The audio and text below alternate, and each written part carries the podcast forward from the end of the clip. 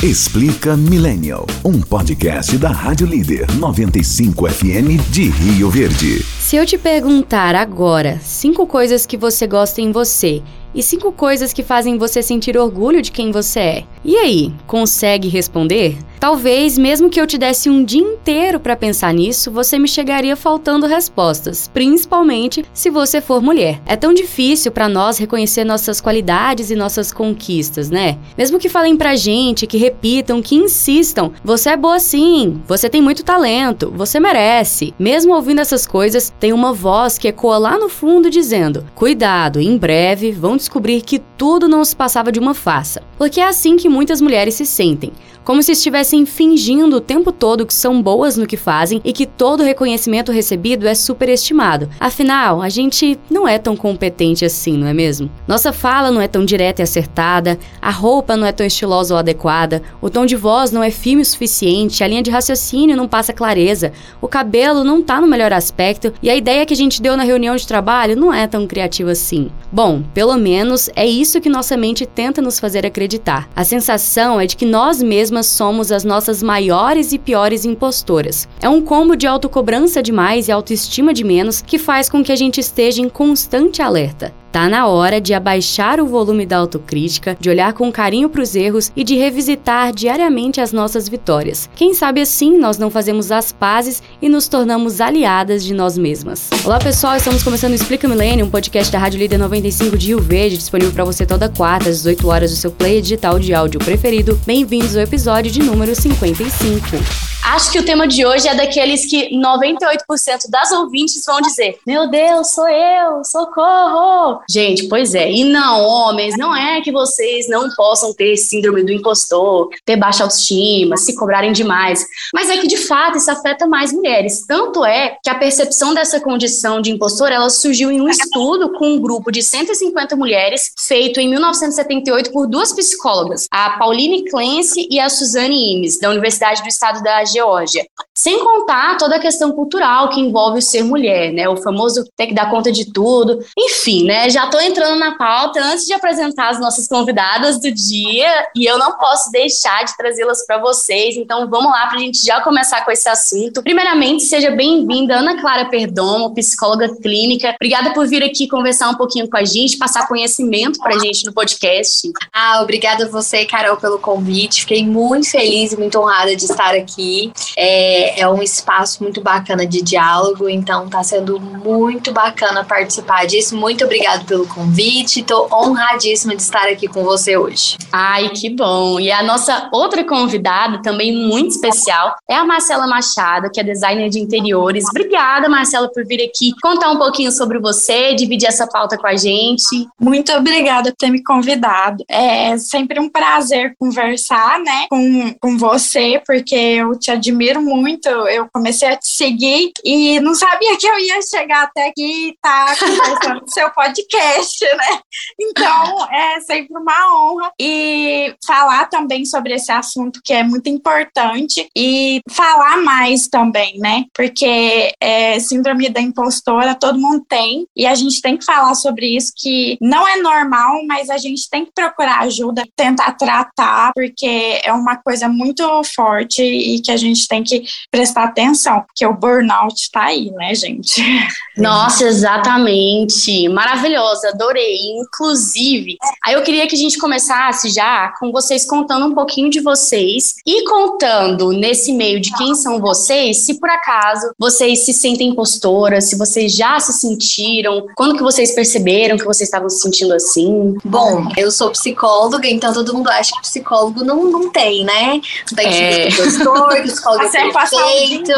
Exatamente. Na verdade, não é assim, né? É, quando a gente entra na psicologia, é claro que a gente se transforma, transforma a nossa forma de pensar, mas é o que eu mais falo em consultório. É estar com a autoestima em dia, não se boicotar, não ser o nosso próprio, nosso maior inimigo, é uma construção diária. Então, eu até trouxe aqui no decorrer da nossa conversa é, seis estratégias que eu mesma uso na minha vida para manter a minha autoestima em dia. É, é, e não me boicotar, não ser a minha impostora da minha vida. Mas, claro que passo por isso, principalmente pelos padrões estéticos em que somos cobrados, é, pelos comentários que a gente escuta de que é, a gente precisa estar sempre bem, precisa estar no peso ideal, com a beleza ideal. É, e hoje, querendo ou não, o mercado ele vai formando pessoas e a gente está ficando cada vez um mais com a cara do outro e vai perdendo a nossa essência, a nossa personalidade. Então, eu, do meu lado pessoal, passo muito por isso porque eu me cobro, é, de certa forma, ter uma, uma perfeição para passar para o meu paciente essa segurança. Então, todos os dias é um trabalho diário para eu estar ali, para eu cuidar de mim, para eu me olhar com mais amor, ter gratidão é, na minha história, no meu fazer, para que eu consiga passar para o meu paciente de uma forma mais orgânica essa segurança, para que ele construa isso todos os dias também. Porque não é fácil, né, gente? A gente pensa que é autoconhecimento e que aceitarmos como quem somos, tanto na nossa essência quanto físico quanto mental, é uma tarefa fácil, mas não é ela é desenvolvida. Então, hábitos eles são construídos. Então, eu construo isso todos os dias com a minha estética. Na pandemia, engordei 20 quilos, então eu brigo muito comigo por conta disso. Mas um dos principais pilares que eu vou trazer para vocês, e o primeiro deles é sobre isso, é sobre a gente fazer as pazes com a nossa história. Então, o que eu passei nos últimos anos é, fez parte para ser quem eu sou agora. Então, se eu não olho com carinho para isso, como é que eu vou olhar com carinho para minha história? Então, é o que eu tento fazer e tento passar também em consultório, é o que eu quero trazer um pouquinho aqui para vocês também, linkando a minha história com as dicas que eu quero trazer para vocês. E engraçado, né, que a gente costuma ter tanta empatia pela história dos outros e nunca tem com a nossa. Isso que você falou de fazer pazes é impressionante.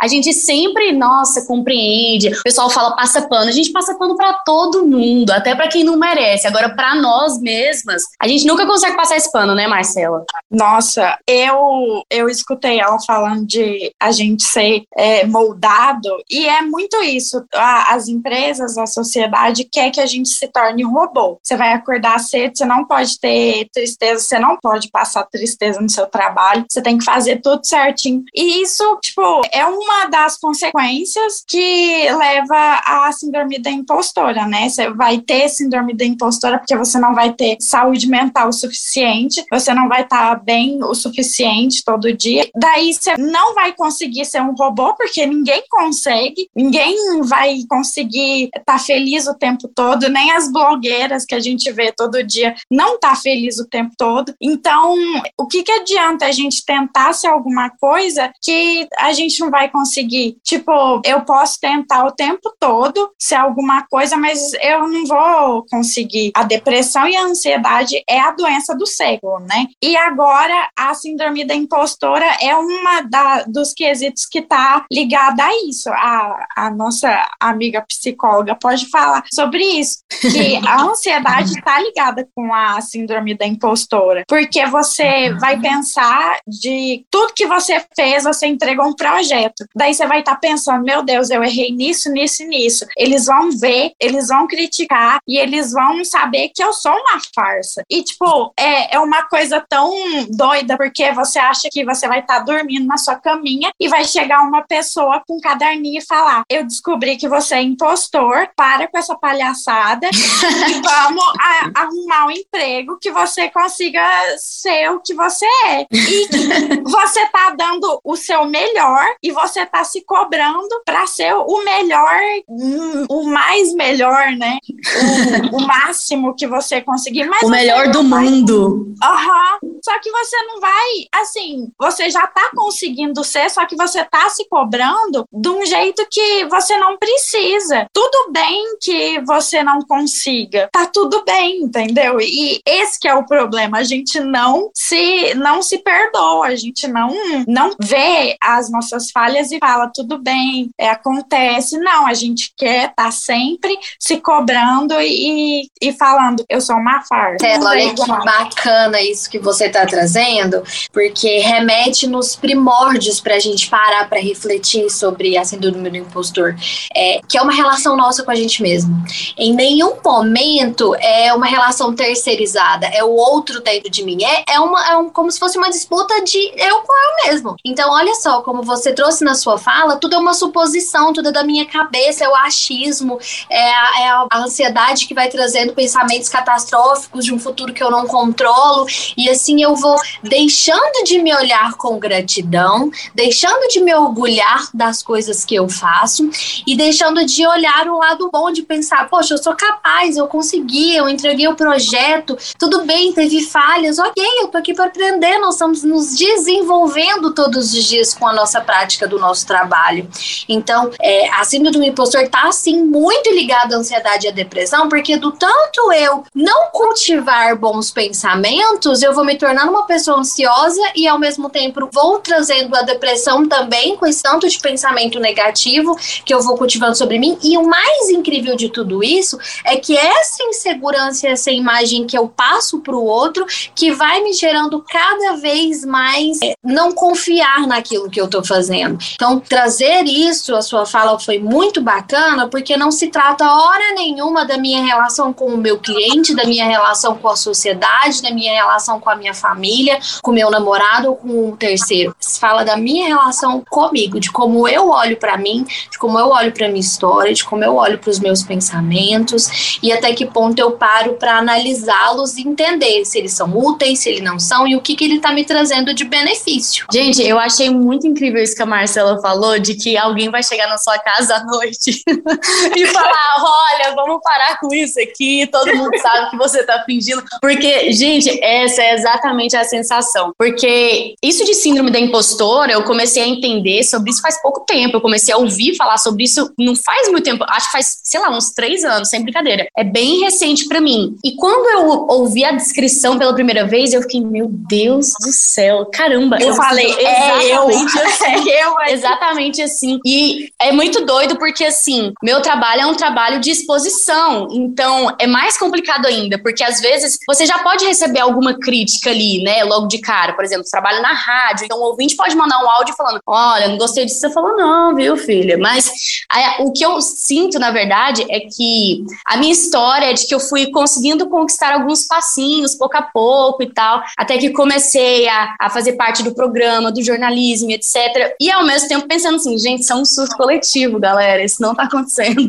tipo, não faz sentido. E aí, mesmo que os meus chefes estivessem, não, tá muito bom, é isso aí, a gente tá gostando, vai pra frente, me empurrando, eu pensando, gente, sei lá, é sorte, né? Não faz sentido isso tá acontecendo, mas vou surfar aqui na onda, né? E a sensação era de que se eu estou tô ali no estúdio da rádio em algum momento, alguém vai chegar e falar: para, ela tá fingindo, ela não sabe nada disso que ela tá falando, é tudo uma loucura. Gente, e o que que acontece, né? Como que a gente se submete a um papel de autocobrança tão grande ao ponto de achar que aquilo que a gente tá fazendo, que tá sendo panaberizado, que as outras pessoas estão concordando com aquilo, a gente acha que não, que é mentira, que tá todo mundo de brincadeira com a nossa cara. As pessoas estão dizendo pra você, realmente, seu trabalho tá bom, e você pensa, não, é mentira.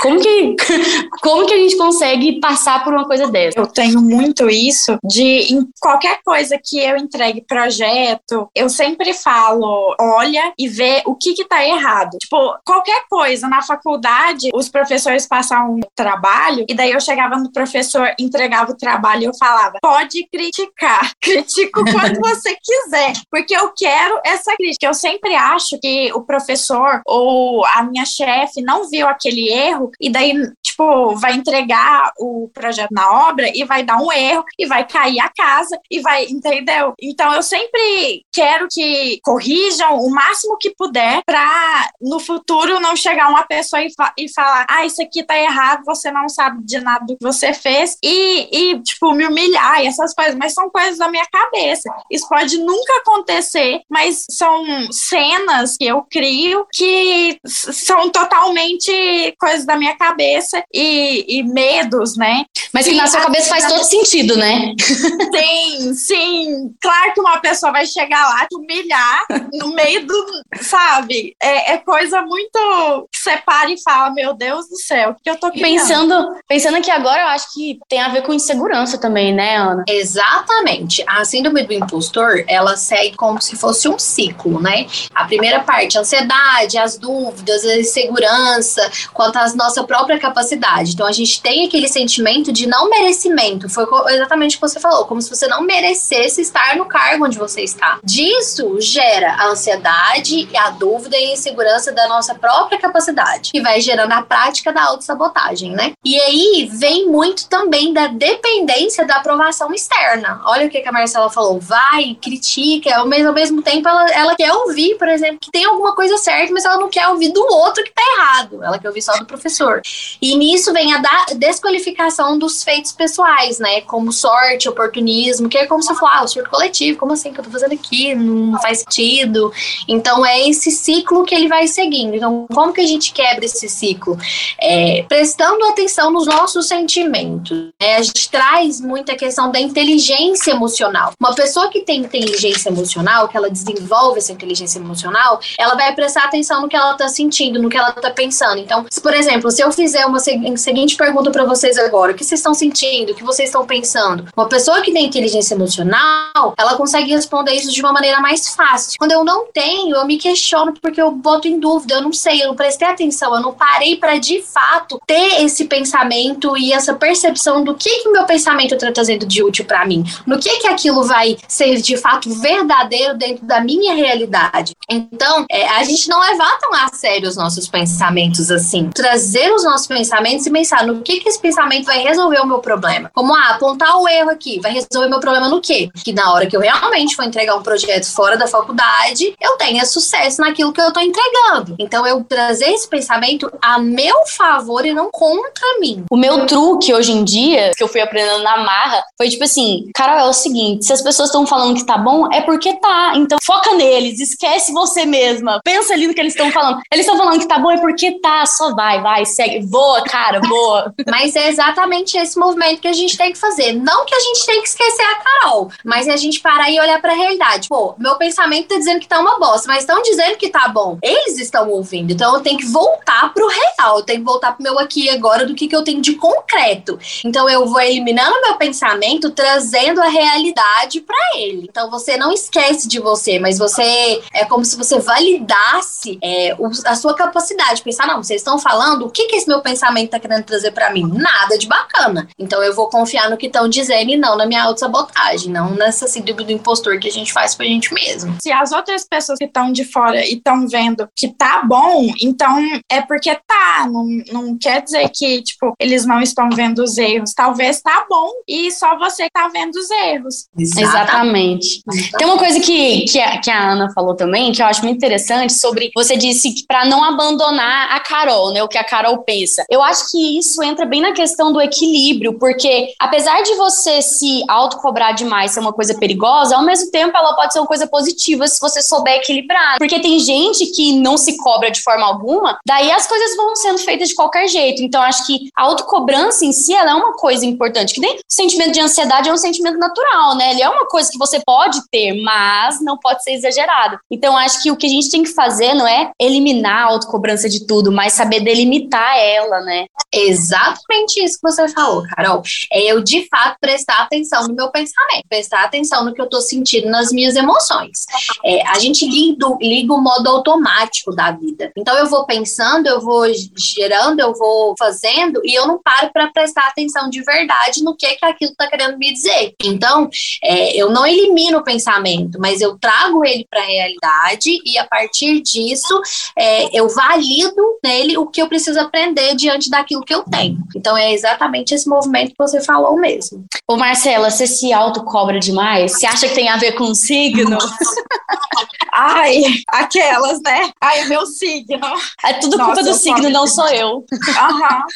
Eu cobro demais, sempre me cobrei. E, e, eu nunca enxerguei a Marcela, tipo, o que a Marcela tá fazendo. Eu sempre vi mais os defeitos do que as qualidades. Todos os projetos que eu entrego, eu entrego sendo que eu vi e revisei umas milhões de vezes, porque eu preciso entregar uma coisa, tipo, tinindo lindo, sabe? Não pode ter nenhum defeito, não pode. Eu vejo as palavras se elas estão escritas corretamente, eu qualquer coisa, eu preciso entregar. E às vezes eu, eu paro assim e eu vejo que eu gasto mais tempo procurando defeito do que fazendo, uhum. porque assim é bom você revisar o que você faz, essas coisas. Você pegar mais tempo disso tentando procurar um defeito, isso também te afeta, porque você não tá confiando em você. No, assim, no final, você tá procurando um jeito de falar mal de você, de, de se esquivar, né? Você.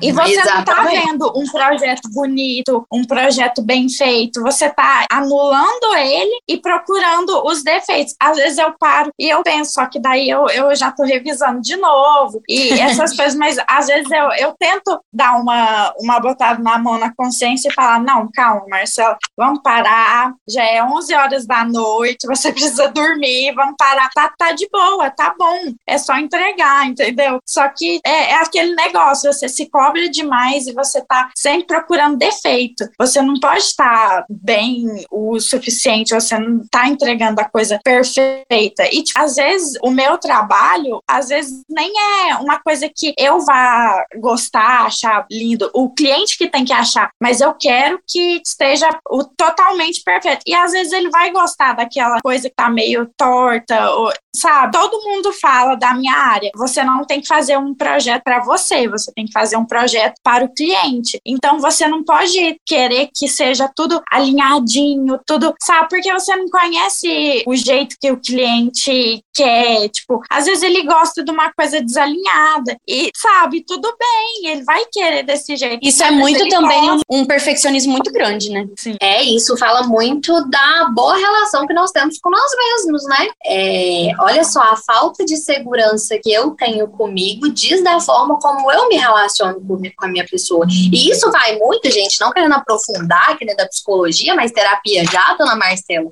de como é que era a Marcelinha, de como é que foi aí, né, essa jornada na infância, de como é que foi desenvolvido e como foi construída a sua segurança com você mesmo para você é, trabalhar a sua boa relação com você, né? Então, fica a dica aí, vamos, vamos procurar. vamos trabalhar essa estima. Aí. Não é por nada, não, mas.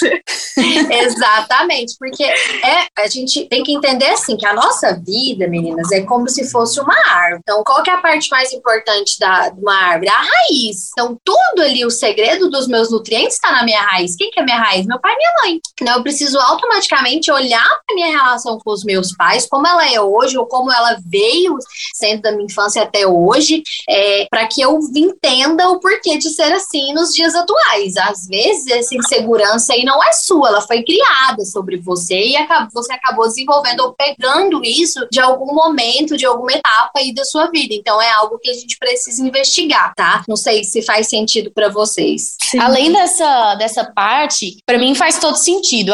Tem N fatores, né, que acho que levam a gente a, a se comportar dessa maneira como a nossa própria impostora. Essa é uma das razões, né, a forma como a gente foi criada, nossos comportamentos, nossas crenças, mas eu acho também que o ser mulher tem muito a ver com, com essa conversa aqui. Tanto é que tudo isso foi descoberto em um estudo com mulheres, né? Eu penso isso por causa da forma como a mulher é posta na sociedade, como a gente é cobrada demais, porque nós precisamos desempenhar diversos papéis e todos eles têm que ser muitíssimo bem desempenhados, afinal de contas, é a mãe, a mãe não tem defeitos, né? A mãe é sempre perfeita, ela nunca erra, ela não pode errar, a mãe não pode errar. Afinal de contas, é uma mulher dona de casa, a casa tem que estar sempre impecável, ela não pode ter um erro, ela não pode descansar. Então, acho que a gente tem também essa internalização cultural, né? Infelizmente. Com toda certeza. E é muito forte isso. É, hoje, eu, a minha cartela de clientes é a maioria mulheres e, a, e praticamente todas elas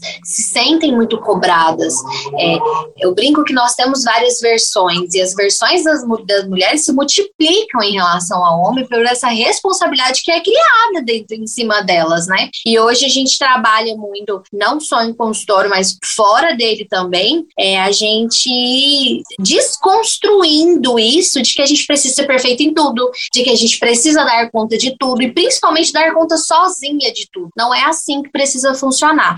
Se a gente não largar a nossa autossuficiência, a gente adoece, é como a Marcela falou no início, o burnout está aí. Então é a gente desconstruindo isso de que eu preciso conseguir perfeitamente, conseguir sozinha e dividindo essas funções. Mas depende muito do parceiro e do ambiente que essa mulher está inserida. Sobre ser mulher e ter a síndrome da impostora é um medo também. É porque é muito fácil você demitir uma mulher. Porque se a mulher engravida, ai, já, já tem um motivo, mesmo que ela não seja demitida, mas já vem aquele negocinho, ai, do homem, né? Ai, ela engravidou, agora ela vai ter que ficar cuidando do bebê e essas coisas. Então, a mulher, ela sempre quer ser perfeita, porque sempre vai ter um homem que às vezes nem vai ser bom o suficiente, só vai ser um homem. E ele vai lá pegar o seu lugar. Olha, eu tava lendo um levantamento que foi feito por uma empresa de tecnologia e falava assim que entre os seus funcionários, as mulheres, elas não se candidatariam para uma vaga se elas não estivessem preenchendo 100% desses requisitos. Já os homens, se eles estivessem preenchendo 60% dos requisitos, para eles estava de boa, safe. Estou preenchendo 60%, me candidato sim, porque tenho chance. Já as mulheres, se não tiver 100% ali, ela não se candidata. Então isso já mostra bastante como é a construção da sociedade, né? De como que essa autoestima, essa cobrança, como é diferente para homens e para as mulheres. E como será que a gente faz então para lidar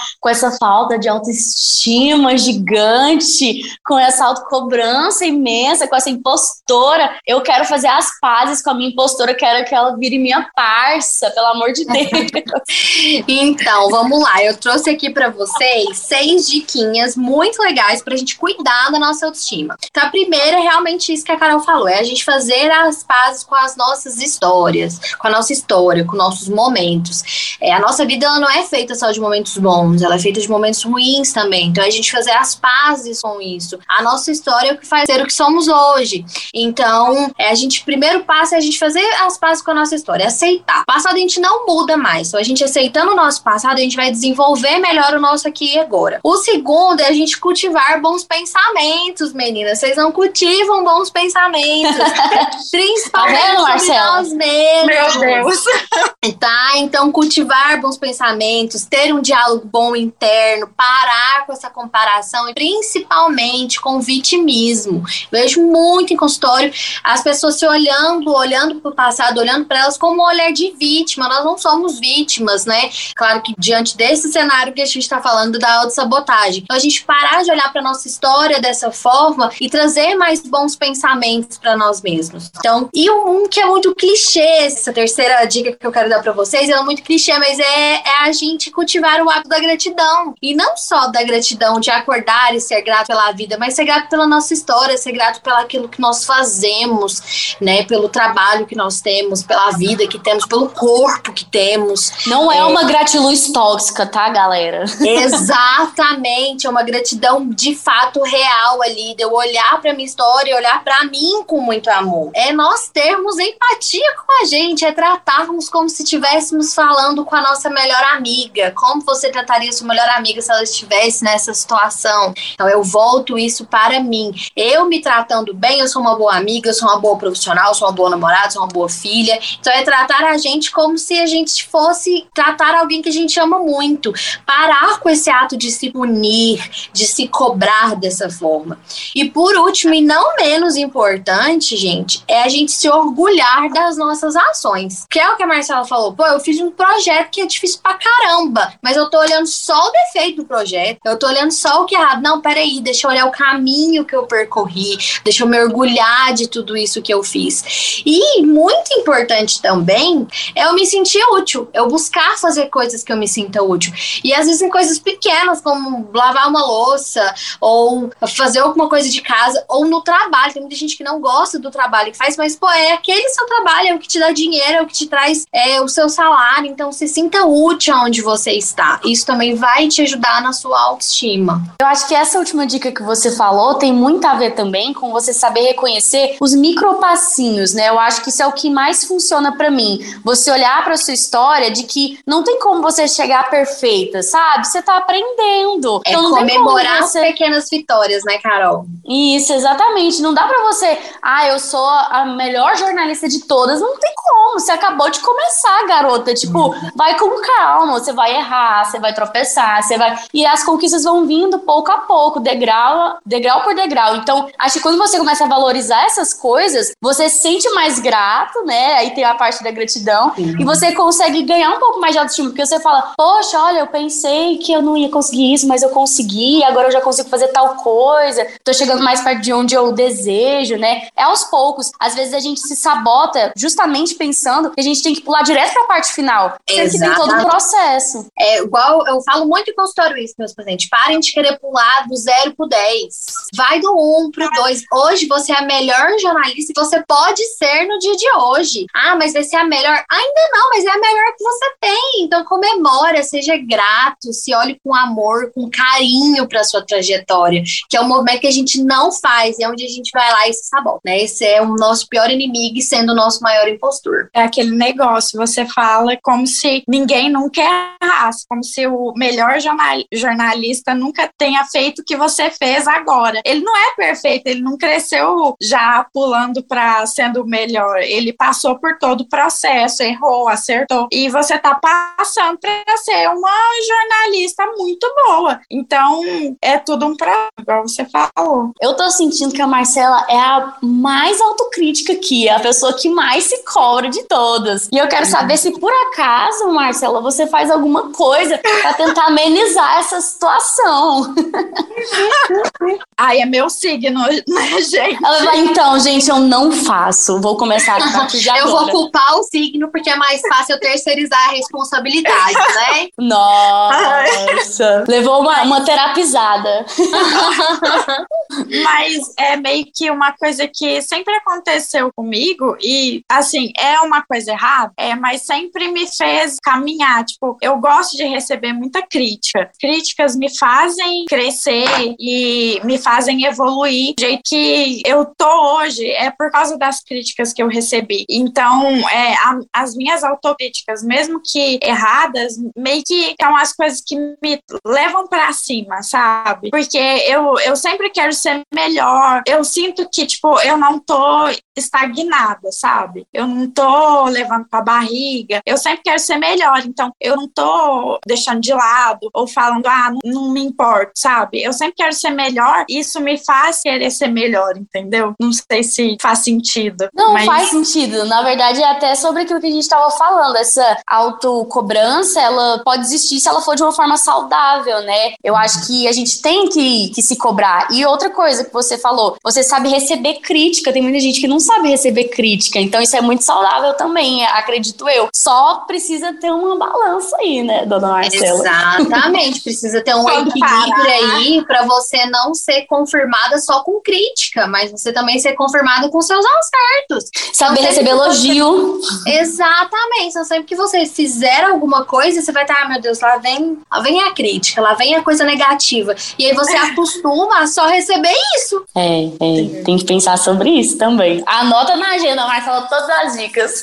que eu já anotei aqui todas as dicas que a Ana passou. E espero que os ouvintes também tenham anotado todas as dicas, porque foram úteis demais. Gente, eu queria agradecer vocês duas pela participação aqui. Obrigada, Ana Clara, por ter vindo conversar com a gente. Me senti terapizada. Foi uma horinha de terapia aqui.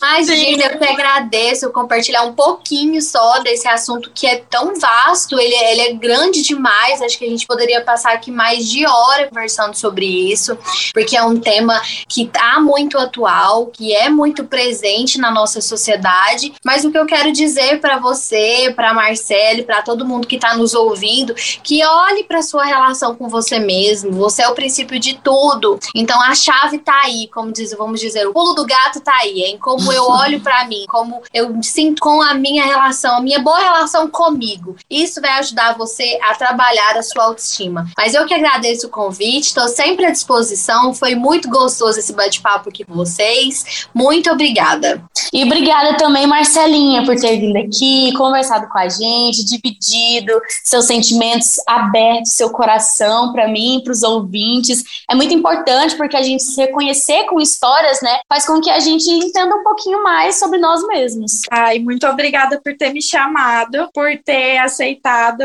eu falar sobre mim e sobre as minhas vivências, né? E tomara que eu possa vir outra vez e que é uma coisa que eu gosto de conversar, porque é sempre bom conversar sobre essas coisas, né? É, se abrir e. Ah, eu tô muito honrada. muito fofa. Obrigada, meninas e ouvintes. Eu espero que vocês, a partir de hoje, façam as pazes com vocês mesmas, entendam que fazer uma autocrítica ela é importante, mas que ela tem que ser balanceada, porque você tem que ser sua maior fã, mulher, pelo amor de Deus. Nós temos que ser nossas fãs. Se não for a gente, não vai ser ninguém. É isso Perdoa. mesmo.